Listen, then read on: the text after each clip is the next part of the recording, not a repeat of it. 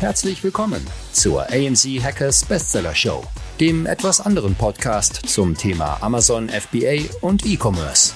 AMZ Hackers unterstützt angehende und aktive Seller dabei, ihr Business weiter voranzutreiben. Egal ob blutiger Anfänger oder fortgeschrittener Profi. Für jeden ist etwas dabei. Von wöchentlichen Livestreams und fortgeschrittenen Masterminds über Expertencalls, Schritt-für-Schritt Videoanleitungen und 24-7-Support für jede deiner Fragen. Das sind nur ein paar der Inhalte bei AMZ Hackers.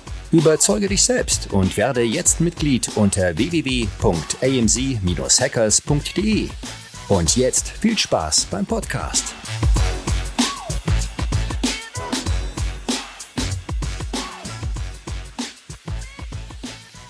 Jo, willkommen zu einer neuen Folge der AMZ Hackers Bestseller Show. Heute haben wir wieder einen Gast am Start, einige Gäste zurzeit.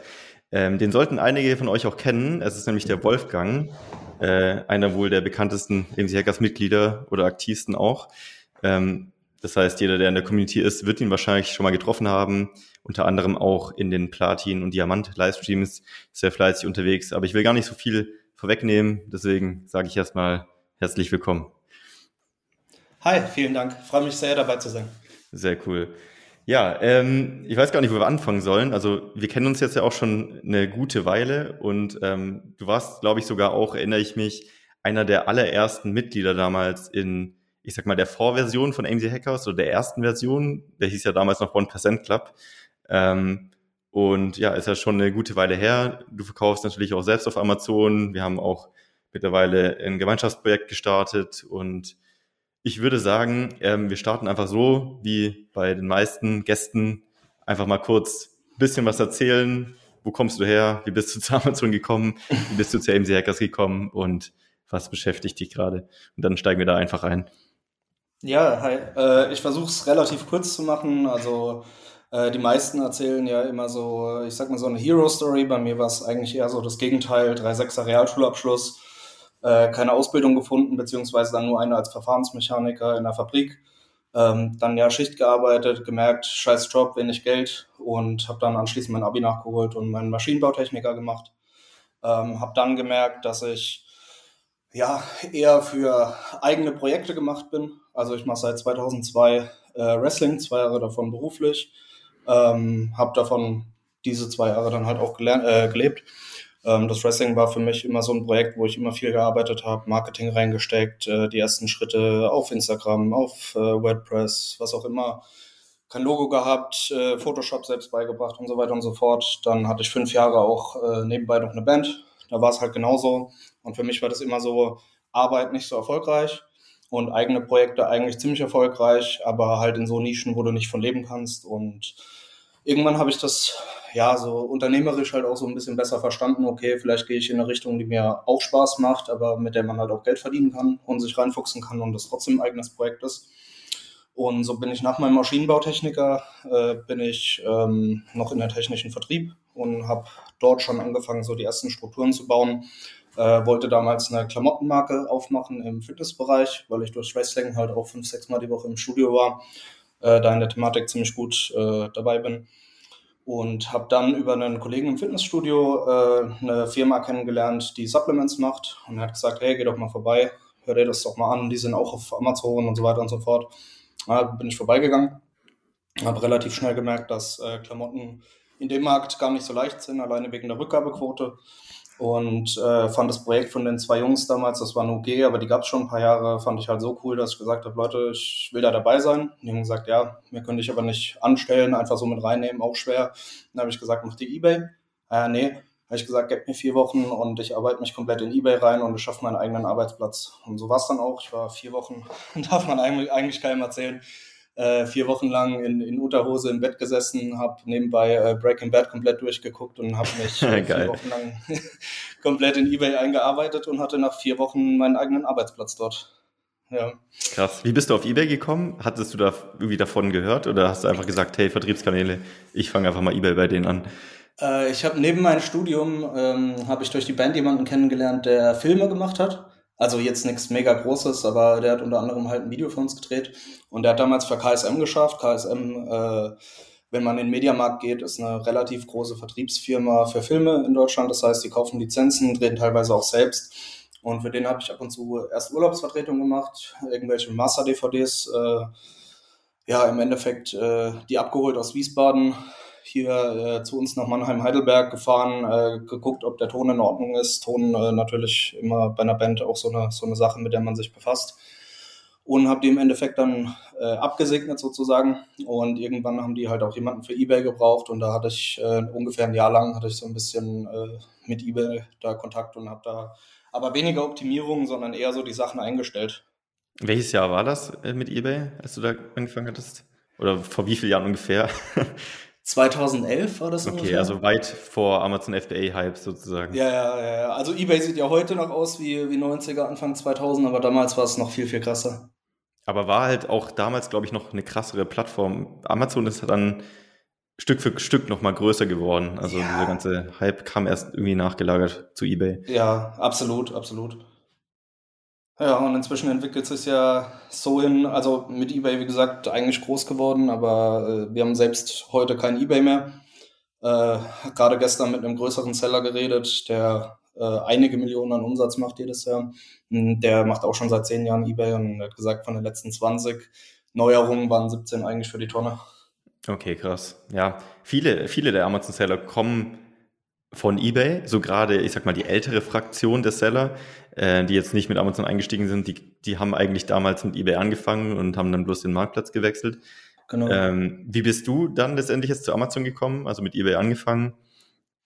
ich muss aufpassen, dass ich nicht zu negativ rede, das mache ich ungern, aber ähm, die beiden Geschäftsführer, der eine hatte halt früher einen Laden für Supplements und ist dann so in dieses Online-Ding rein und der konnte eigentlich nichts außer verpacken und war aber Geschäftsführer und hat auch nichts anderes da drin gemacht. Der andere hat sich so ein bisschen reingekauft und hat den ganzen Tag Controlling gemacht, also ein bisschen, bisschen zu wenig. Vielleicht waren sie auch schon ein bisschen zu alt für das Online-Geschäft einfach, ein bisschen zu wenig, um ein Wachstum zu erzeugen oder die Firma voranzubringen.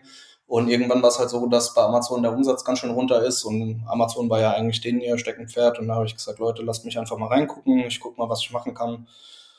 Ja, und von da an habe ich eigentlich nichts anderes mehr gemacht als Amazon. Geil. Wo hast du dich damals informiert? Also was war so der Hauptkanal? Ja, ich USA war, ich, oder YouTube oder Blogs?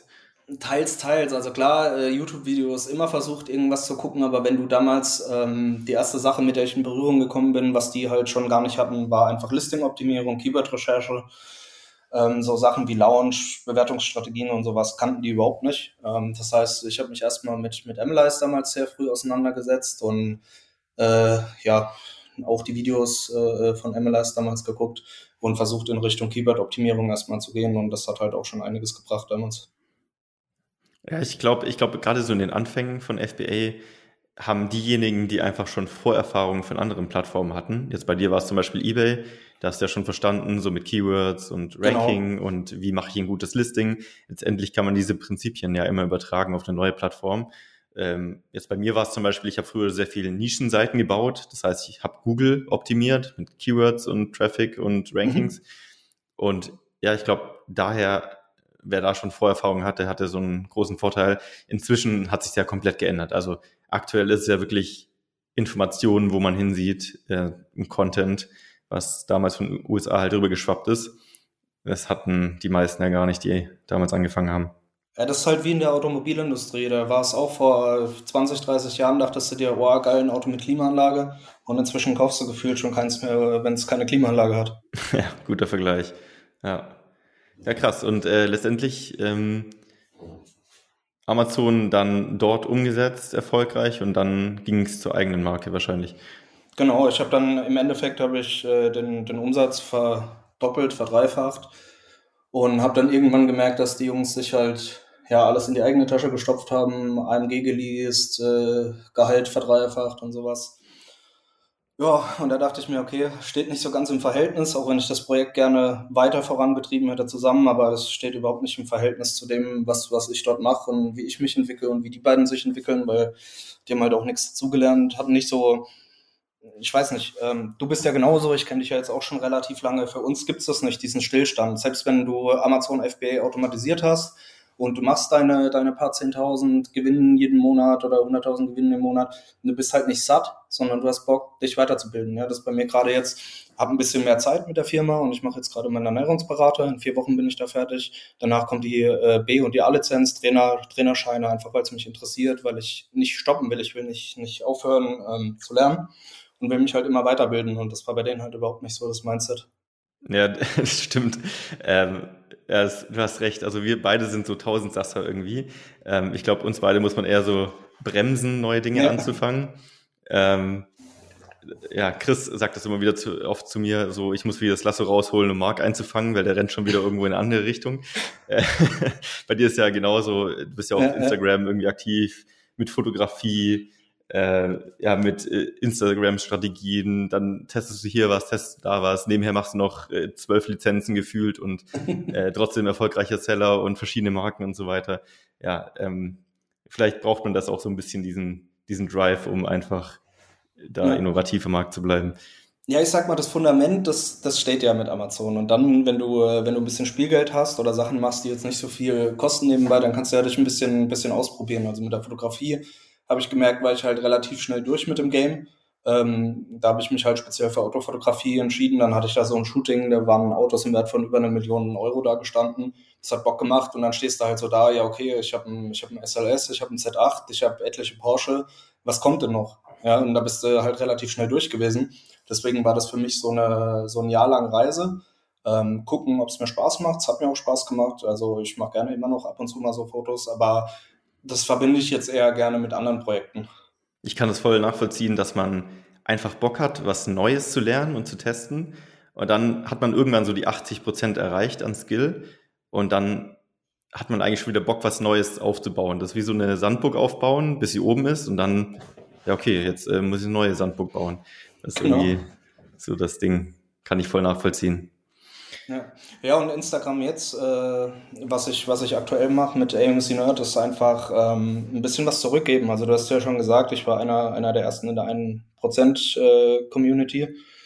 Das war so, glaube ich, Anfang 2018, wo wir auch unser Unternehmen gegründet haben. Und das hat mir damals, äh, ohne jetzt schleimen zu wollen oder so, das hat mir damals äh, extrem geholfen. Ja, und ich bin da dankbar und ich glaube, das wisst ihr auch. Ähm, und im Endeffekt äh, habe ich für mich persönlich so eine 30% oder 33% Regel, ein Drittel geben, ähm, coach die Leute, gib was zurück, ein Drittel Austausch und ein Drittel nehmen im, äh, im Sinne von, ich hole mir wieder Informationen von anderen Leuten, die noch ein bisschen weiter sind als ich, ja, wie der Eugen aus unserer Community. Mit dem bin ich fast täglich in Kontakt, versuche dem dann aber auch wiederum ein bisschen was zurückzugeben. Also ausgelernt hast du halt nie, vor allem weil die Bereiche so groß sind, dass jeder in was anderem halt wieder extrem gut ist. Ja, definitiv. Das ist halt so die Power des Netzwerks. Ähm, und wie du schon gesagt hast, Connecten ist ja am Ende nicht nur einmal eine Freundschaftsanfrage stellen und fertig, sondern Austausch, was geben, aber auch was zurückbekommen. Und ähm, ich sehe das immer wieder bei den aktivsten Mitgliedern, so bei den AMC Hackers. Ähm, das sind immer Leute, die auch sehr viel Input liefern.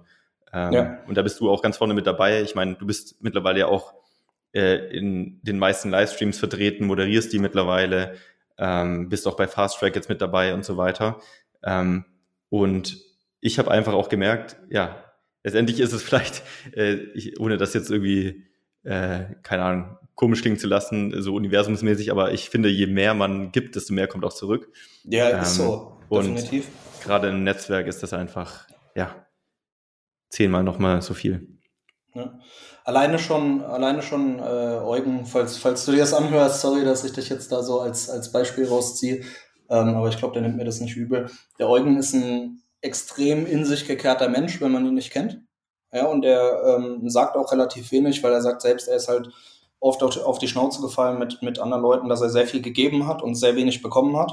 Und deswegen ist mir das halt auch wichtig. Der Eugen hat sich äh, inzwischen so geöffnet, wir schreiben so viel, das hätte ich so nie gedacht. Und äh, da ist es mir halt immer wichtig, bei den Leuten, wo ich Infos bekomme, den Leuten auch wieder zu helfen. Ja, da gehören auch, auch der, jetzt so der harte Kern von der Community für mich. Äh, ich hoffe, da vergesse ich jetzt keinen, aber Erik, Felix, äh, Martin, Maxi, Phil, Timo, also so viele Leute, mit mindestens zwei von denen habe ich eigentlich täglich Kontakt und das switcht halt auch immer so ein bisschen durch. Und dann beantwortest du mal eine Frage und dann bekommst du mal wieder ein bisschen Hilfe. Das ist halt mega geil. Das ist ich habe ja auch schon einen Post drüber gemacht, es ist einfach das Wichtigste überhaupt, weil du kannst in PPC dich einlesen, wie du willst oder das und das können, aber das ist so vielseitig, wenn du da nicht Hilfe hast oder ein Netzwerk hast, die dir, das ist ja wie ein Team, das ist so wie wenn du zehn Angestellte hast, die da halt jederzeit einarbeiten kannst oder so, also nicht vom Verhältnis her, sondern einfach so diese, diese Manpower, die du dir sonst gar nicht, gar nicht leisten könntest. Ja, es ist wirklich, also 2016, als ich damals angefangen habe, war Amazon FBA schon so Zehnkampf gefühlt, aber du konntest irgendwie noch alles so gut selbst rausfinden und äh, up-to-date halten. Aber inzwischen ja. ist es ja krank. Also alleine die ganzen PPC-Features und Funktionen, die ständig dazukommen, äh, der Markt, wie er sich verändert, äh, alles Mögliche allein rechtlich und steuerlich und so weiter überhaupt auf dem Schirm zu haben. Wenn du das ja. alleine versuchst abzudecken ohne Team, es ist ja fast unmöglich geworden. Und deswegen, also viele fragen mich auch immer, ich mache ja auf YouTube auch öfters so Update-Videos, wo ich die ganzen Informationen herbekomme, ob ich acht Stunden am Tag irgendwie Nachrichtenseiten lese.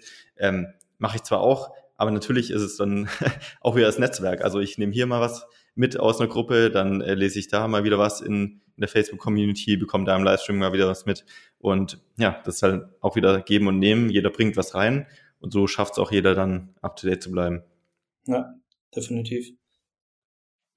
Ähm, ja, was mich interessieren würde, oder ja, ich, ich kenne dich ja ziemlich gut, aber was viele bestimmt interessieren wird, ist, ähm, wie war dein Ansatz anfangs auf Amazon und wie hat sich vielleicht verändert? Also was, was glaubst du ist aktuell die Entwicklung und was braucht man oder sollte man heutzutage so im Markt fokussieren, um erfolgreich zu bleiben oder zu werden? Also ich glaube, da differenziere ich zwischen, zwischen Nische und Einzellisting. Ähm, in der Nische ist es so, der größte Fehler, den wir gemacht haben, wir haben eine GmbH gegründet, haben acht Produkte gleichzeitig gelauncht ähm, und haben irgendwie gedacht, ja geil, da kommen wir jetzt irgendwie gut rein. Ich meine, Launchen war damals auch noch ein bisschen einfacher als aktuell, aber gerade äh, wer uns kennt da so in, in dieser Supplement-Nische im, im Fitnessbereich, ähm, da ist es halt so umkämpft, das macht halt eigentlich keinen Spaß. Also ich bin ein Riesenfan von, von Brandbuilding und wir machen immer so ein bisschen gewissermaßen Brandbuilding, aber wenn du nur auf Amazon einfach verkaufen willst, um erstmal Geld reinzubekommen, um dir eine Basis zu schaffen, dann ist es, glaube ich, viel wichtiger, eine Nische zu finden, die weniger umkämpft ist. Ähm, erstens mal, dass du nach einem perfekten Launch und trotzdem guten Bewertungen erzeugt und so weiter und so fort ähm, oben stehen bleibst. Das ist äh, in, in, in der Branche gar nicht so einfach und halt auch, ja, so, so äh, generell dieses, dieses, diese Ellenbogengesellschaft in, in der Nische macht halt echt keinen Spaß. Also wir haben ja inzwischen auch fünf, sechs, sieben andere Brands ähm, und haben Corona-bedingt Gainmarke jetzt zum Beispiel auch ein bisschen pausiert. Also ich würde auf jeden Fall auf die Nische gucken und überlegen, was will ich? Will ich eine Brand aufbauen? Dann ist Amazon vielleicht sogar gar nicht so der erste Step oder nur ein Mid-Step. Ähm, will ich nur Geld verdienen, dann suche ich mir eine Nische, wo ich vielleicht ein bisschen weniger rausbekomme, aber ja, die Konkurrenz nicht irgendwie Millionen in PPC steckt und so weiter und so fort. Und wenn du in einzelnen Listings guckst, ich habe das Gefühl, dass seit eineinhalb Jahren oder so sich gar nicht mehr so arg viel, so arg viel äh, große Sachen ändern. Ja, überleg mal, wann war das letzte Mal so eine Launch-Strategie? Die Feuerstrategie von Instagram, äh, die wir auch in der Community haben, die benutze ich bis heute. Ähm, die finde ich super und die hat sich eigentlich auch nicht geändert. Also das heißt, das Launchen, Bewertungen sammeln und so, das funktioniert alles immer noch gleich. Es ändern sich eher so die Details so seit eineinhalb Jahren, habe ich so das Gefühl. Stimmt, du hast recht. Ja. Also ich habe auch öfter mal überlegt, Mensch, es wird mal wieder Zeit, eine neue Launch-Strategie rauszuhauen, aber ja. es, es passiert gerade nichts. Also ich meine, die Instagram-Feuerstrategie basiert natürlich auf einem bestimmten, äh, auf einer bestimmten Plattform. Das heißt, wäre jetzt vielleicht mal eine neue gekommen und ich habe über die Zeit auch Snapchat-Ads ausprobiert und TikTok gibt's ja und so weiter. Aber es funktioniert halt aktuell trotzdem nicht so gut wie Instagram für sowas. Ähm, aber ja, du hast recht, es ändern sich halt die Kleinigkeiten, es ändern sich die Bewertungsrichtlinien, es ändert sich mal, ob man was hochvoten kann oder Klicks draufhauen muss ja. oder ob man eine URL anders gestaltet und so weiter. Aber die Grundprinzipien, die werden sich sowieso nie ändern. Also eigentlich muss man nur verstehen, was möchte Amazon und das ist halt die relevantesten Produkte oben zu platzieren. Und dann muss man sich bloß fragen, okay, wie, wie macht Amazon das? Und alles andere kann man ja daraus ableiten. Also dementsprechend, es kann sich nicht so viel verändern, nur die Tools ändern sich ein bisschen. Genau. Mein größtes Learning, was ich vielleicht noch mitgeben kann, so vom letzten halben Jahr. Ähm, ich habe mich oft gefragt in Nischen, wo der erste Platz irgendwie, was weiß ich, 150.000 Euro macht, der zweite nur noch 30, der dritte nur noch 20. Da habe ich mich über Monate habe ich mich damit beschäftigt, wie kann das sein, warum ähm, ist es so, dass der erste so weit vorne ist. Und für mich habe ich rausgefunden, wir haben da auch einige Tests jetzt gefahren, ähm, dass da, das, das wird oft zusammen gekauft, Feld halt einen großen Einfluss hat. Also sprich, wenn du MLister Extension zum Beispiel hast, ähm, dann siehst du ja direkt, so wie viele Keywords ranken die. Wenn die Leute halt schon seit vier, fünf Jahren im Markt sind, dann hatten die viele Cross-Sales über Display-Ads, über ähm, Konkurrenzprodukte, aber auch über Komplementärprodukte und sammeln sich so viel, viel, viel mehr Bewertungen als, äh, sorry, ähm, Keywords als der Rest. Und die Keyword-Relevanz wird halt immer größer und größer und größer. Und ähm, ja, das ist so eins der Learnings, auch wenn es keine richtige Strategie ist, aber äh, PPC-Ads zu Komplementärprodukten, da bin ich momentan ein Riesenfreund von. Das ist natürlich eine Langzeitstrategie und nichts, was irgendwie von heute auf morgen hilft. Ja, das, das ist ein cooler Insight, ja. Ähm, also das heißt, die, die Listings sind ungefähr von der Qualität gleich gewesen, von Bildern und so weiter, von Bewertungen und vom Alter und es lag dann letztendlich hauptsächlich an Cross-Sales sozusagen. Genau, nur das Alter nicht. Also meistens war der erste dann schon irgendwie ein, zwei Jahre länger auf dem Markt. Deswegen hat er sich auch äh, mehr Keywords gezogen. Ähm, alleine wenn du Auto Autokampagnen äh, laufen hast über drei, mhm. vier, fünf Jahre, ja, da sucht er sich ja etliche Sachen. Und deswegen sind wir jetzt halt so drauf, wenn wir, keine Ahnung, wenn du eine, eine ähm, weiß nicht, ob es sowas gibt, mir fällt gerade nichts anderes ein, eine Kniebandage für Hunde, die halt Probleme haben, dann äh, schaltest du halt auch Ads auf orthopädische Hundekissen oder sowas. Mhm. Okay. Da werden ähm. die Sales nicht ganz so groß sein, wobei äh, natürlich dasselbe Problem angesprochen wird, aber du kommst halt auf Dauer auf diese, auf diese wird oft zusammen gekauft Seite und da brauchst du ja meistens, kennst du ja selbst, äh, brauchst du meistens nur so 10, 20 Sales, dann hast du das ja meistens schon. Ja, stimmt. Das heißt, wie würdest du jetzt vorgehen, wenn du ein neues Produkt launchen würdest? Ähm, also von der Keyword-Breite, würdest du sagen, erstmal Vollgas auf eins, Vollgas auf die Top drei? Wie würdest du die Longtails ausbauen? Was ist so deine Strategie da? Sehr kommt das voll drauf an, äh, hier auf, auf Tests? Ja, sehr allgemeine Frage. Also es kommt halt immer drauf an, ne? wie viel, wie viel Suchvolumen hast du, wie viel äh, auch, auch hier MLIs muss ich wieder, wieder hervorheben. MLIs hat diese ähm, Kaufkraft-Suchvolumen inzwischen drin. Das ist äh, Kaufkraft-Such-Keywords drin. Ist auch richtig nice. Ähm, heißt, da kannst du auch mal das eine oder andere Longtail entdecken, das vielleicht äh, mehr, äh, mehr Käufe bringt. Ähm, zu deinem Beispiel immer mit deinem Golfhandschuh, ne? Ja, Kann ich aus deinen, stimmt, aus deinen anderen den, Videos den noch. Mal. ja. Leute, die halt nach Golfhandschuh suchen, ähm, da, da hast du vielleicht 50.000 Suchvolumen, aber 1000 Leute, die irgendwie im Monat kaufen, jetzt ganz fiktiv, und dann hast du äh, weißer Golfhandschuh aus Leder oder so mit 10.000 Suchvolumen, wo aber vielleicht 2000 Leute kaufen. Also auf jeden Fall so Sachen rausfinden.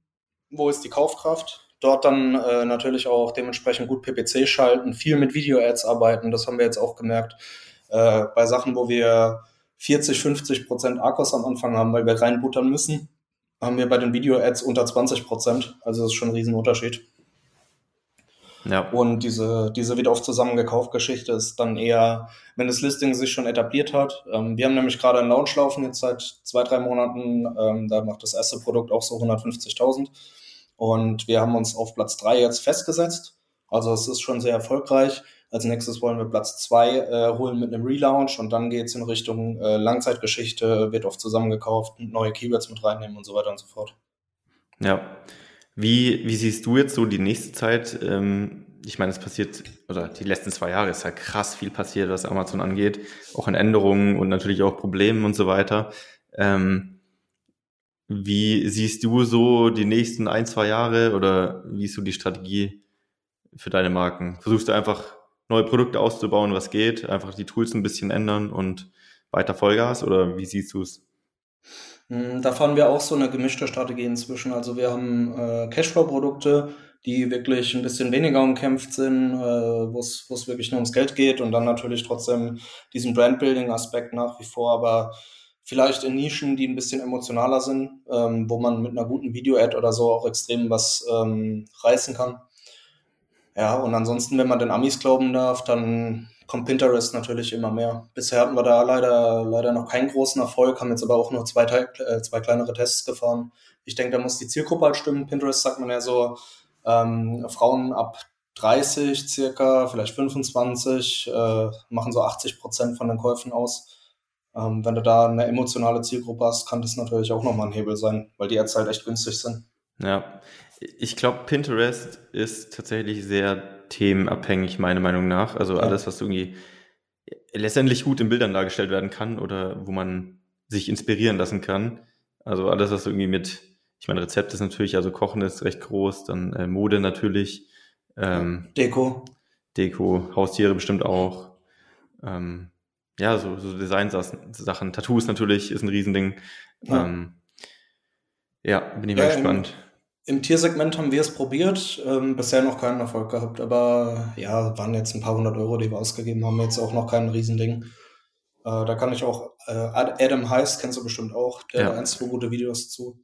Ähm, ist auf jeden Fall ein Zukunftsthema, womit wir uns noch beschäftigen werden. Ja, sehr cool. Ähm, du bist ja auch super aktiv, was andere Kanäle angeht. Jetzt gerade Instagram bist du ja sehr, sehr tief drin. Ähm, wie siehst du so die Kanäle im Zusammenspiel mit Amazon? Also macht da was Sinn, das als, also nehmen wir an, du bist jetzt ein Amazon-Händler.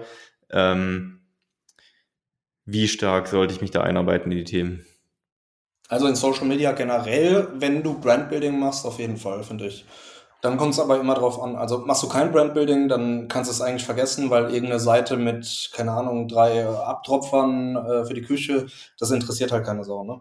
Also gerade Instagram hat sich mindestens genauso krass entwickelt wie Amazon und du musst den Leuten einfach einen Mehrwert bringen oder extrem auffallen. Also das haben wir bei unserer Supplement-Marke gemerkt, da haben wir halt extrem bunt, fancy alles gehabt. Da sind wir voll aufgefallen und da lief es halt auch über, über Instagram extrem gut. Das Problem ist, dass die Leute halt in der, in der Branche schon relativ verwöhnt sind. Gerade im Fitnessbereich geht halt viel, viele Brands hauen da Sachen raus. Ähm, wir sind jetzt aktuell da in dieser, in dieser Tierschiene mit einem neuen Produkt und es läuft wesentlich besser. Die Leute sind dankbarer. Und so macht das dann halt auch Spaß. Also deine Zielgruppe muss halt auch zur Social Media Plattform passen. Du darfst nicht denken, okay, ich kenne mich mit A oder B besser aus und ich drücke da meine Marke halt irgendwie rein. Also ähm, da haben wir welche in der, in der Community, die so in der Küchennische sind oder in der Badnische sind. Die sind extrem erfolgreich auf Facebook. Da sind die Klickpreise nicht so hoch, wenn die Manager oder sowas verwenden. Und ja, ansonsten äh, bei uns, wenn es emotionaler wird oder halt auch eben in diese, in diese Instagram-Thematik passt, äh, Tiere, Mode, Travel, Fotografie, Fitness, das sind halt so die Hauptthemen, die du bei Instagram immer unterbekommst. Hast zwar viel Konkurrenz, aber ich sag mal, wenn du die eine oder andere Strategie fährst, die vielleicht nicht jeder hat, dann kann das schon gut funktionieren. Ja. Ja, es ist halt immer schwer, so mit Content Creation. Letztendlich, Instagram ist ja so überflutet von guten Content Creatern, die sich wirklich dann auch Mühe geben, viel Zeit reinstecken, Ressourcen, ja. Kapital und so weiter reinstecken. Ähm, wie, wie ist denn da so eure, euer Ansatz jetzt? Ich sag mal, kann man das auch auf Low Budget und Ressourcen fahren, das Instagram-Thema, oder muss man dann so voll all in gehen, mehr oder weniger? Oder gibt es genug Hacks, sage ich auch mal, um, um da hintenrum sozusagen nachzuhelfen? Es gibt schon, es gibt schon genug Hacks. Die müssen halt zu deinem Kanal passen. Ähm, was viele, was viele nicht kennen, was auch nicht mehr so gut funktioniert, aber wenn man weiß, wie kann man es machen, ist äh, Mother Child. Das heißt, du hast Unterkonten, die halt äh, die Aktionen für dich ausführen, weil bei 200 äh, Aktion, also Like, Comment, äh, was weiß ich, Follow. Wenn du 200 in einer Stunde oder in zwei Stunden hast, dann wirst du halt direkt blockiert. Das heißt, du kannst mit Unterkonten arbeiten und die auf deinen Hauptaccount schicken. Da gibt's verschiedene Möglichkeiten. Ähm, ist aber nicht so einfach. Also wir haben da 70 Seiten Skript durchgearbeitet und haben uns dann doch für eine, für eine ähnliche Methode entschieden, die doch besser war. Also ist schon sehr, sehr viel Zeitaufwand. Ähm, aber das funktioniert bei uns sehr, sehr gut. Und ansonsten gibt's auch noch, äh, auch wenn jeder immer dagegen ist, ähm, hier Engagement Group, äh, Groups und Follow for Follow kannst du auch machen. Also ich sag mal, wenn du 30% Engagement hast und willst halt erstmal eine gewisse Anzahl von, von Followern haben, nicht weil die kaufen sollen, sondern weil du ein bisschen trustier aussehen willst, einfach so vom Kanal her, dann kann man auch mal eine Follow for Follow Gruppe machen. Ja, meine, meine Frau zum Beispiel hat jetzt gerade einen äh, Tierernährungsberater gemacht und macht jetzt gerade die Ausbildung zum Tierphysio. Die baut sich gerade so ein bisschen so einen Hundekanal auf und hat jetzt auch so eine, so eine äh, Like-for-Like-Gruppe gemacht. Die hat ein Engagement von 36 Prozent. Ja, wenn da mhm. 200, 300 Leute auf den Kanal kommen, macht das überhaupt nichts. Weil man immer sagt, ja, es macht die Engagement Rate kaputt. Wenn ja, du Mehrwert ist, bringst, dann passt das schon. Das ist natürlich geil, wenn, das ist wieder das Ding, wenn du etwas machst, womit du direkten Bezug hast oder ja, muss nicht dein Hobby sein, aber wo du Ahnung davon hast, dann funktioniert das natürlich viel, viel besser. Wenn es deine Frau sich da in dem Thema auskennt, äh, kann die natürlich viel einfacher Content kreieren, genauso wie bei dir am Anfang. Mit Fitness kannst du natürlich auch viel besser Content kreieren. Bei Amazon FBA ist ja oft so, ähm, man sucht so irgendwelche random Sachen, weiß nicht mehr, was das ist eigentlich und versucht das dann zu verkaufen. Ähm, ich glaube, dann ist Social Media schwierig tatsächlich. Ich glaube, man muss schon sehr gut wissen, was die Zielgruppe da haben möchte. Ja, deswegen versuche ich auf meinem, auf meinem äh, Instagram-Kanal auch ein bisschen anders anzugehen. Also Business ist da schon ein bisschen schwerer und ich brauche da auch keine 10, 20, 30.000 Follower. Ich habe da lieber irgendwann, sagen wir mal 1000, die dann aber ein gutes Engagement haben, die das feiern. Das äh, kennst du das ja aus dem B2B-Bereich äh, wahrscheinlich, ja. Ähm, lieber, lieber von 1000 äh, 15 Kaufkräftige als von 10.000 einer, der kauft. Definitiv. Also nicht, dass ich da jetzt was verkaufen will, aber es geht ja auch in diese Unternehmerrichtung. Und da hast du eben äh, nicht so diese Riesenmassen, das ist ja klar. Ja, ja ich finde auch immer, es macht einfach das Gesamtbild aus. Äh, Chris spricht ja auch immer von dieser Omnipräsenz von Marken. Ja. Ähm, und ich meine, was, was machen viele der Kunden? Die googeln auch erstmal nach einer, nach einer Firma oder nach einem Unternehmen. Wenn die halt direkt auf Instagram was finden, wo Follower drauf sind, wo Content drauf sind, wo Engagement drauf ist, ist das halt natürlich viel mehr Trust als so eine klassische Amazon FBA-Marke, die bloß auf Amazon existiert und nicht mal eine Webseite da ist oder am besten steht noch Coming Soon oder so, bloß die Domain ja. gesichert, dann ist da das Vertrauen natürlich sehr gering. Und ich glaube auch, ja, natürlich so in Exit-Szenarios ähm, macht das auch Sinn. Wobei es natürlich mittlerweile auch viele Aufkäufer gibt, die einfach ja nur die FBA-Brands kaufen und denen ist die Marke völlig egal. Gibt es natürlich auch genug. Klar, das, das äh, ist ja das, was ich meine. Das kommt so ein bisschen aufs Ziel drauf an. Also wenn ich jetzt drauf aus wäre, irgendwie, wir hatten ja jetzt auch gerade eins pro Verkäufer in der Community und wenn ich drauf aus wäre, irgendwie drei oder fünf Produkte hochzuziehen und dann ein Asset Deal dazu machen, dann würde ich mir die Arbeit mit Brandbuilding definitiv nicht machen. Wenn ich aber einen langfristigen Wert schaffen will und mich auch über 1000 oder 2000 Euro Umsatz in den ersten Monaten auf dem Shop freue, dann kann man das definitiv machen. Das ist halt nochmal ein ganz anderes Gefühl, wenn man ein bisschen weniger abhängig von Amazon ist. Natürlich kannst du von, von 1000 Euro oder so jetzt am Anfang nicht leben, aber du kannst das wieder in neue Werbung stecken und dann kannst du wieder deinen Instagram-Kanal größer machen, dann kriegst du mehr Sales. Das schaukelt sich ja auch alles hoch. Ja, das stimmt. Ähm, ja, wo sollen wir weitermachen? Also es gibt so viele Themen, über die wir sprechen könnten. Wir können über Instagram äh, tief reingehen. Äh, letztendlich sind wir natürlich trotzdem hier in Amazon äh, Podcast. Hm. Was, ähm, ich weiß gar nicht, es sind so viele Themen, die wir sprechen könnten. Hast du eine Idee, äh, wo wir hingehen können? Vielleicht nochmal ein Beispiel, weil wir vorhin auch so ein bisschen den Werdegang hatten, vielleicht auch ein Beispiel, ähm, wie es mal laufen kann. Äh, also als Negativbeispiel, wie man aus einem Negativbeispiel ein Positivbeispiel macht. Ähm, wir waren ja im Februar, März äh, zusammen in Los Angeles bei der Vacation. Ich hoffe übrigens, dass es auch dann bald mal wieder geht nach Corona. Der Ruf wird immer lauter auf jeden Fall. Also wir hoffen, dass es im Frühjahr wieder soweit sein wird. Sehr ähm, gut dann ist es lang genug her gewesen, auf jeden Fall. Ja, bin auf jeden Fall am Start.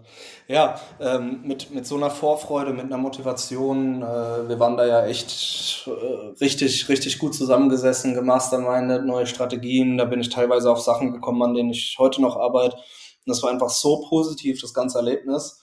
Und dann sind wir da äh, als, als eine von den letzten Flugzeugen in Deutschland gerade noch gelandet. Corona hat angefangen äh, ich komme in die Firma, bin voll motiviert und 95% Umsatz einbußen, äh, weil Fitnessstudios zu, zu haben und unsere Supplements nicht mehr laufen. Und äh, wir haben uns da auch überhaupt nicht aus der Ruhe bringen lassen. Wir haben immer ein bisschen, bisschen Puffer, dass das auch gut geht. Da muss man auch sagen, zu dem Zeitpunkt hatten wir gerade für 60.000 Euro Supplements eingekauft, also neue, neue Produkte gekauft. Ähm, und ich weiß nicht, andere, andere hätten sich jetzt vielleicht komplett unterkriegen lassen oder wären da deprimiert gewesen, aber wir haben gesagt, nee, Ähm, wir machen uns direkt an, an Produktrecherche. Wir fangen das in zwei, drei, vier, fünf Monaten direkt wieder auf. Im Endeffekt hat es ja fast drei, vier Jahre gedauert. Aber dann waren wir einer der größten, also in der Nische, wo wir waren, Beauty-Produkte auf den Markt gebracht, wo wir vorher gar keine Ahnung von hatten, wo wir uns echt gut reingearbeitet haben und waren der größte Verkäufer in der, in der Nische, sind wir bis heute noch. Also ähm, ja, dann war der Januar drauf, 2021 war der beste Monat überhaupt für uns. Ähm, einfach so, so ein Positivbeispiel, wie es manchmal auch laufen kann im Unternehmertum, weil wir es hatten von verschiedenen Richtungen, immer open-minded sein, nicht zu sehr eingefahren auf seine Produkte. Ähm, so kann es dann auch laufen. Im Januar haben wir drüber gelacht. Ne? ja, es ist, es ist krass. Ähm, ja, stimmt. Wir waren echt in Los Angeles und alle waren so richtig hyped, hatten sich Strategien gebaut und so weiter. Letztendlich, wir sind ja teilweise in der gleichen Zielgruppe Fitness. Ähm, und bei mir war es ja auch so, ich habe mir alles schön zusammengelegt, ähm, neue Produkte gesourced, richtig viel bestellt, zwei neue Mitarbeiter eingestellt, nach Hause gekommen, wollte so richtig Gas geben, zack, Corona. Und einfach ja, alle Sales so auf fünf Prozent oder so runter und dann so, okay, ja, geht es jetzt eine Weile, keine Ahnung, wann kommt die Sales zurück? Ähm, ich meine, wir haben ja schon oft äh, privat darüber gesprochen, so mit der Nische. Ähm, ja. ja, es kann einfach immer was passieren und man rechnet nicht damit, es kann alles krass laufen und im nächsten Moment passiert irgendwas, der Markt ändert sich, äh, die Welt ändert sich und ja, das ist dann echt Mindset. Also ja. du findest immer was, was du machen kannst. Als Unternehmer, es gibt so viele Möglichkeiten, irgendwo Cashflow zu generieren. Irgendwas findest du immer. Ja. Ja, also, alleine in dieser Amazon-Bubble ist es ja schon geil, wenn jetzt jemand seinen Job verliert und ist Schlosser. Ja, dann hat er nicht viel andere Möglichkeiten, als äh, zu anderen Schlosserbetrieben zu gehen. Wenn die jetzt gerade wegen Corona alle dicht sind oder sonst was jetzt nur als Beispiel, hat er halt gelitten. Ne? Und bei uns, das, was wir lernen, ist ja nicht produktspezifisch, sondern wirklich, da kannst du ja alles von A bis Z, alles bei Amazon verkaufen und wenn du da noch gut in Recherche bist und so schnell, schnell umsetzen kannst, gute Lieferanten hast, gut, ist momentan vielleicht ein bisschen schwerer für den einen oder anderen mit der, mit der Sourcing-Thematik äh, aktuell. Aber generell sind wir in einer sehr dankbaren Nische und da bin ich auch äh, echt, echt froh drüber, dass wir so flexibel sind, äh, weil das, was wir arbeiten, ist einfach ein Algorithmus, Strategien und Taktiken und nicht im Fitnessbereich oder sonst was, auch wenn wir die Produkte dafür haben. Ne? Ja, ja, das ist, was glaube ich viel vergessen, dass ähm, viele sagen ja immer, ja, macht euch nicht so abhängig von Amazon und wenn es wegbricht, dann, dann ist alles weg und so weiter. Natürlich stimmt das zu einem gewissen Teil. Ich meine, wenn man viele Ware gebunden hat, dann muss man erstmal schauen, wo bekomme ich das los. Aber was wir auch versuchen zu vermitteln bei AMC Hackers ist ja das Gesamtkonstrukt Marketing, Psychologie und äh, Traffic und Conversion. Letztendlich, diese Teile sind ja immer auf irgendwas übertragbar. Ähm, und wie du schon gesagt hast, auch dieses Wissen kann man sehr einfach an andere Händler letztendlich als Dienstleistung oder als äh, Arbeitskraft oder ähm, ja, einfach weiter einsetzen, um im Fall des Falles da auch irgendwo anders mitzumachen. Ja, ja das, also da, da findet man immer irgendwas. Und für uns steht jetzt wirklich 2022 auch ganz groß auf dem Zettel, äh, trotzdem, trotzdem, dass wir erfolgreich verkaufen, ein bisschen unabhängiger werden von Amazon. Ab, ich sag mal, ab einer, ab einer Million Jahresumsatz oder so, finde ich, sollte man einfach äh, sich trotzdem noch zwei, drei Standbeine aufbauen. Siehst du das dann eher, also speziell für die Marken, zum Beispiel, dass du sagst, okay, dann äh, neue Kanäle, Online-Shop ähm, oder sonstige Kanäle? Oder sprichst du dann eher von Diversifizierung in, ich sag mal, anderen Tätigkeiten, also abseits der Marken, sondern irgendwie neue Projekte starten oder sonst, sonst was? Also ich muss hier komplett ehrlich sein. In Instagram sind wir zwar äh, relativ erfolgreich und das haben wir auch gut auf Amazon immer übertragen können, aber wir waren immer in solchen Nischen, dass es extrem schwer ist, im Online-Shop ähm, erfolgreich zu werden. Also egal, auch wenn wir uns externe Hilfe geholt haben für Facebook oder so, die Leute ähm, denken dann auch, ah cool, kriege ich schon hin, egal wie lange sie dabei sind oder wie gut sie sind. Aber wenn die Klickpreise halt so hoch sind, dass es nicht rentabel ist und nicht nur nicht rentabel, sondern dass du halt extrem viel Verlust machst an einem Produkt, auch wenn es äh, Verbrauchsprodukte sind, ähm, macht das halt wenig Spaß. Das heißt, wir werden unsere äh, ja, unsere Brands, die wir jetzt aktuell haben, werden wir wahrscheinlich nicht unbedingt weiter auf dem Webshop ausbauen. Ähm, die werden wir auf Amazon mit neuen Produkten ausbauen. Aber aktuell sind wir an einem Thema dran. Das Ganze geht in, auch in Fitness, aber in Kombination mit Dienst, äh, Dienstleistungen. Und da sind wir ein sehr cooles Team. Ähm, ja, einer unserer ehemaligen Athleten von, von Game Monkey, der Danny, Danny Deadlift 86 auf Instagram. Grüße gern raus. ähm, sehr, sehr cooler Typ, ähm, der ein bisschen was Höheres bei einer Bank ist und ähm, dementsprechend auch ein geiles Mindset hat und jetzt auch in die Selbstständigkeit will. Den versuchen wir da rauszuholen, als Geschäftsführer anzustellen und wir dann eben äh, als Team von fünf Leuten drumherum äh, als Gesellschafter und haben da zwei ähm, sehr, sehr gute Vertriebsjungs mit dabei. Und ich glaube, das könnte auch äh, ein extrem spannendes Projekt werden. Ja, das ist geil. Aber es liegt halt auch daran, dass ja, Amazon FBA ist halt auch ein Thema, was man irgendwann dann recht gut automatisieren kann. Es ist definitiv kein in dem Sinne passives Einkommen. Also man muss immer weiter am Ball bleiben und äh, sich neue Infos einholen und äh, Sachen optimieren. Aber es ist natürlich kein Zeit gegen Geld und dementsprechend genau. ja, kann man gut nebenher was aufbauen. Also ja, vor allem, vor allem mag ich das halt inzwischen auch. Ich bin halt schon so der Büromensch, wenn auch nicht ewig, ewig lang. Also wir haben jetzt seit äh, Mai auch ein neues Office richtig schön eingerichtet. Äh, kommen teilweise einfach Freunde vorbei oder andere Mieter. Das ist in so einem Startup-Gebilde. Ähm, kommen einfach andere Mieter von drüben, so haben wir auch unseren, unseren Vertriebsmenschen kennengelernt und Tobi äh, kommt einfach, wann er will, einfach rein, guckt, ob wir Zeit haben, wenn ja, hockt er sich dazu, trinkt dann was mit uns, also sehr entspannt und so äh, lebe ich meinen Tag inzwischen auch. Also morgens erstmal ins Fitnessstudio, dann so vier, fünf, sechs Stunden Office, dann daheim abends auf der Couch noch mal ein bisschen was. Ähm, und ich werde mir in Zukunft versuchen, die Tage so ein bisschen zu clustern. Einen Tag äh, also für Hackers habe ich ja eh meine festen Zeiten für die, für die Calls, für Fast Track werde ich jetzt sehen, wie es sich entwickelt. Ähm, ja, und dann werde ich mir die Tage so ein bisschen clustern, dass man montags dann halt wirklich nur diese ähm, Vertriebsgeschichte macht, dienstags dann nur an der einen Brand arbeitet oder so. Ich denke, das ist einfach viel, viel effizienter, wie wenn man alles durcheinander macht und jeden Tag da acht oder zehn Stunden im Office hockt. Ja, definitiv. Also ich muss zugeben, ich habe über die Jahre so oft meine Arbeitsstruktur geändert. Also ähm, von ich habe an jedem Tag eben die gleichen Themenblöcke zu ich habe Tagesblöcke für verschiedene Themen zu ich mache nur egal übergreifend, was jetzt am wichtigsten ist. Ähm, ich glaube, ich habe schon alles durchprobiert. Ähm, und ich glaube, es gibt auch keine richtige Antwort, sondern es kommt vielleicht auf die Phase im Leben oder in der Arbeitswelt äh, an und ja, was einem einfach persönlich gefällt. Aktuell mache ich es auch so dass ich ähm, meine Tage recht unterteile in, in Themen. Ähm, ja, aber muss jeder für sich selbst rausfinden. Was mir aber aufgefallen ist, ähm, du bist einer der wenigen, der immer erreichbar ist. ja.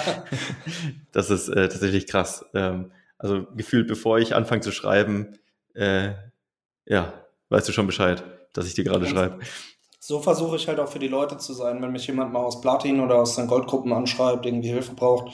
Ich versuche wirklich alles tagesaktuell, meistens sogar stundenaktuell zu beantworten. Und das so Sachen holen mich auch nicht raus. Ähm, manchmal, manchmal mache ich mir dann so tagelang noch Gedanken drüber, manchmal lerne ich selbst für mich von den Fragen noch was dazu. Also man muss das halt auch so ein bisschen sehen. Ähm, ich finde es immer schade, wenn Leute bei uns in den Gruppen sind und dann äh, sich nicht beteiligen. Ah ja, interessiert mich ja nicht. Ja, jetzt vielleicht nicht, aber in eins, zwei, drei Monaten kannst du halt dasselbe Problem haben. Ne? Ja, es ist ja auch nie so ein Zeitpunkt, wo man denkt, okay, diese eine Information oder diese eine Tätigkeit war es der Gamechanger, sondern das ist ja so ein sehr, sehr schleichender Prozess, der aber so viel Mehrwert erzeugt, wie so ein Mini-Puzzleteil jedes Mal, was dazukommt. Mit jedem neuen Chat, äh, mit jeder neuen Unterhaltung, mit jeder neuen Information, mit jedem neuen Kontakt äh, kommt so ein Puzzleteil dazu und am Ende weißt du gar nicht, wie ist das eigentlich im letzten Jahr passiert, dass ich so krass viel Wissen aufgesaugt habe und so viel Connections ja. gemacht habe. Ähm, das versteht man also gar nicht richtig, aber es passiert einfach so nebenher. Und ich glaube, wenn man da einfach offen dafür ist und auch selbst aktiv diese Gespräche sucht, dann ist das so ein krasser Gamechanger. Das kann man gar nicht äh, richtig begreifen. Ja, das habe ich in den äh, Platin-Calls am Anfang gemerkt. Als ihr, als ihr gefragt habt, wegen den Platin-Calls, ob ich die übernehmen würde, ähm, habe ich mir so ein bisschen Gedanken gemacht, wusste nicht, ist das was für mich oder nicht. Ähm, und äh, keine Ahnung, inzwischen ist es halt wirklich so, ich, ich saug alles so, so arg auf, schon seit Jahren. Ähm, ich wusste halt nicht, kann ich den Leuten wirklich weiterhelfen? Und inzwischen ist es halt wirklich so, wenn die Calls irgendwie mal zwischendrin Stille haben, das versuche ich immer zu verhindern, dann bin ich, also zur Not bin ich den ganzen Call am Fragen beantworten und versuchen. Natürlich weiß ich auch nicht alles. Ähm, ich bin dann auch immer ehrlich zu den Leuten. Sourcing ist jetzt zum Beispiel nicht unser Spezialgebiet, was China angeht, weil wir halt noch nie Sachen aus China geholt haben. Aber trotzdem höre ich mir das immer, immer wieder gerne an. Ja, wenn wir irgendwann mal was haben, dann weiß ich jetzt wahrscheinlich schon irgendwie 80 Prozent. Ähm, ja, und ich versuche halt wirklich die, die Community auch so ein bisschen am Leben zu erhalten. Manchmal sind die Leute, das merkst du auch so, wenn Sommer ist, warm, äh, nach 18 Uhr, die Leute kommen von der Arbeit, haben den ganzen Tag vielleicht schon was im Kopf gehabt. Und dann musst du wirklich auch so ein bisschen, ja, animieren, sag ich mal, an manchen Tagen und dann läuft das aber auch und dann haben die Leute da auch Bock drauf. Ja, sehe ich genauso. Also ich habe es auch oft erlebt oder ich habe auch selbst manchmal so dieses Gefühl, boah, krass langer Tag, ähm, jetzt noch im Call. Aber sobald du drin bist, bist du wieder voll im Flow und hast Spaß ja. und, und hältst dich mit allen und saugst Sachen auf. Es, also ich habe es noch nie bereut, in einen Call reinzugehen. Es ist immer Nein. geil. Es ist eigentlich genauso, wie wenn du in Sport gehst. Vielleicht liegst ich du halt auf auch gerade sagen, genau ja, selber. Du liegst auf dem Sofa und denkst so, boah, jetzt anziehen, rausgehen ins Auto äh, oder ja, okay, du hast dein Gym zu Hause, aber für die meisten heißt es irgendwo hinfahren und dann musst du dich dahin quälen. Aber das ist das Schwerste, den, den Schritt zur Tür zu finden ja. und alles ja. danach. Du hast noch nie ein Training bereut. Nein, das, Du fühlst dich immer danach gut eigentlich. Ja. Und genauso ist es mit den Live-Calls auch. Ja, ich habe lustigerweise habe ich gemerkt, dass äh, Home Gym zwar ganz nice ist, aber mir haben inzwischen auch viele Sachen gefehlt. Also ich mache Cardio immer daheim. Ähm, habe mir hier echt einen richtig nice Cross-Trainer geholt. Ich habe ja einige Knie-OPs hinter mir durch Wrestling. Deswegen ist Cross-Trainer da für mich besser als Laufband oder so. Aber ansonsten äh, bin ich auch wieder ganz normal im Fitnessstudio, auch so ein bisschen die Kontakte, die einem jetzt die letzten eineinhalb Jahre gefehlt haben. Ich finde es lustig, was für verschiedene Charaktere oder Backgrounds wir bei AMC Hackers haben. der eine kommt vom Wrestling, der andere, hier Erik war mal gefühlt DJ. Rockstar und DJ.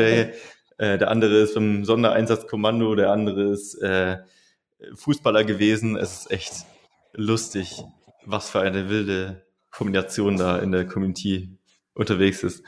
Ja, aber da sind wir wieder so ein bisschen bei Projekten. Die Leute, die Unternehmer sind, ist mir aufgefallen, die sind selten so eine, so eine 9-to-5 äh, Attitude irgendwie. Ja, die Leute, die oftmals halt irgendwie nichts machen, den ganzen Tag, so dieses typische Heimkommen von der Arbeit, Netflix gucken, fertig, ja.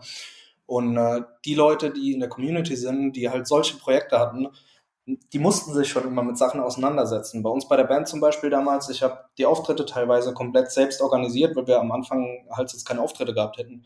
Unser Bassist hat mal damals zu uns gesagt, ey, wir könnten so beschissen sein, wie wir wollten. Die Leute müssen uns einfach hören, weil wir einfach überall spielen.